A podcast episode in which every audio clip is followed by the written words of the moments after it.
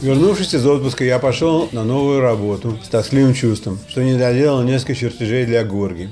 И тут еще это новая работа. Секретарша встретила меня на удивление радушно и как старого знакомого, хотя мы с ней виделись только однажды три месяца назад.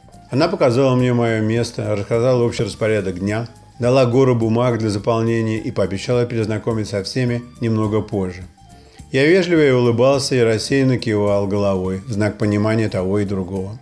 Но заполнить бумаги до конца мне не удалось. Президент компании захотел увидеть меня в своем офисе. Секретарша посмотрела на меня вопросительно, когда я проходил мимо. Президент поднялся мне навстречу, чтобы пожать руку. Первым делом он сказал мне, что жил когда-то в доме 80 по той же улице, где я живу сейчас. Потом завел, должно быть, обычный разговор, как со всеми новенькими. Рассказал о себе и компании, и снова о себе. Когда я все уже прослушал два раза, он вдруг спросил меня, чем я занимался в безработное время. Я фрагментарно рассказал ему про работу в мотеле, засылку рэпера в Питер и деталирование стали из дома. Он, понимающе кивал головой и улыбался в критических местах. Когда разговор был, по-моему, исчерпан, Нил, как звали президента, сказал, что меня пригласили на работу не потому, что работа для меня появилась реально, а потому, что она появилась на бумаге, иначе говоря, компания получила работу и собирается получить от заказчика деньги за ее прогресс. Для этого необходимо отсылать заказчику недельные отчеты, в которых сказано, сколько людей работало и по сколько часов прошедшую неделю. Таким образом, мое появление в компании было ключом к доступности фондов под новую работу. Все другие дизайнеры были заняты на других работах, их имена не могли быть легитимно использованы дважды в одно и то же время. Я не стал задавать ему щекотливых вопросов, в конце концов, это было не моей проблемой, чем меня занять. Компания была действительно большой, с филиалами в других городах. Занималась она дизайном, строительством и ремонтом мостов и скоростных дорог, а также всякого рода инспекциями.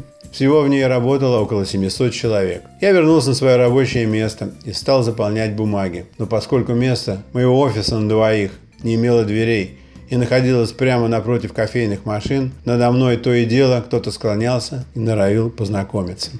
На другой день меня свели со сметчиком, который подготавливал цифры э, для тендера на какую-то работу.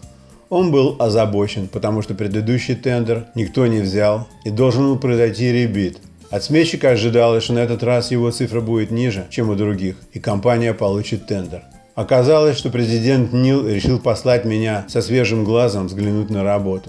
Сметчик понимал, что это полнейшая глупость ожидать от кого-то, кто понятия не имеет об конкретном проекте скорой помощи. Мое дело было маленьким. Мне было сказано глянуть незамыленным глазом, и я глянул.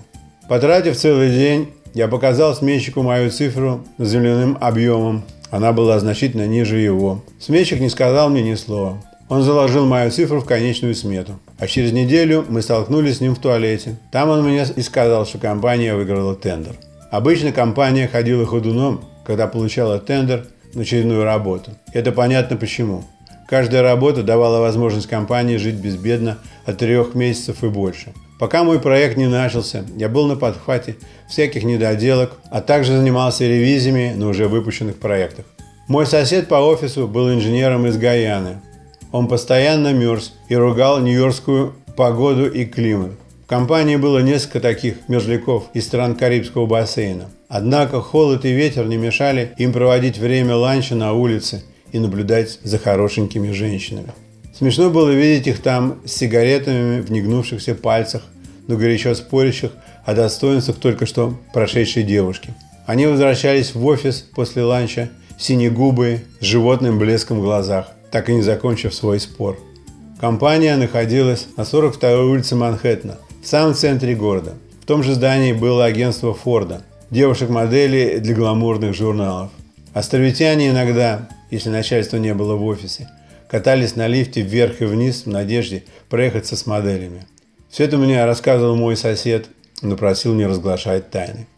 Инспекторская часть компании находилась в Нью-Джерси и занималась инспекцией мостов, проводящихся каждые два года. После инспекции выпускался инженерный репорт о состоянии объекта с рекомендацией, который шел в отдел дорог и мостов штата. В таких репортах было много чертежей и другой графики, которую выполняли в Манхэттенском офисе, что было крайне непродуктивно. Где-то через полгода мне предложили перейти работать в Нью-Джерсийский офис. Я выторговал себе повышение к жалованию и теперь мотался на машине в Нью-Джерси. Сама по себе работа была монотонной и несложной. Но и квалификации я особенно не набирался. Одно было здорово. Все инспектора были молодыми инженерами, так что смеха и шуток было через край. Кроме работы дизайнером, мне пришлось обучиться, как работать с Total Station для геодезической съемки, а также стать дипломированным инспектором дорог и мостов. Для того, чтобы заработать третью неделю отпуска и пенсию от компании, нужно было проработать в ней не менее 7 лет. Как раз к этому сроку я получил максимально возможное жалование и просто тлел, а не горел больше. Стремиться было не к чему. Надо заметить, что среди американцев – Такое достижение горизонта на профессиональном уровне довольно обычно. Многих это устраивает. Они доживают до пенсии, и жизнь их не прожита даром, так они считают. Но бывают и другие обстоятельства, например, потеря работы, и тогда ты скатываешься по лестнице вниз и начинаешь карабкаться вверх опять. Как раз в это время одно объявление о найме на работу в газете бросилось мне в глаза – я позвонил по приложенному телефону, и приятный женский голос секретаря с латышским акцентом сразу перешел в разговоре на русский со мной. Я спросил его про жалование, которое там собираются платить. Она сказала мне, как бы по секрету, что проект горит, что босс заплатит любые деньги, какие запросишь.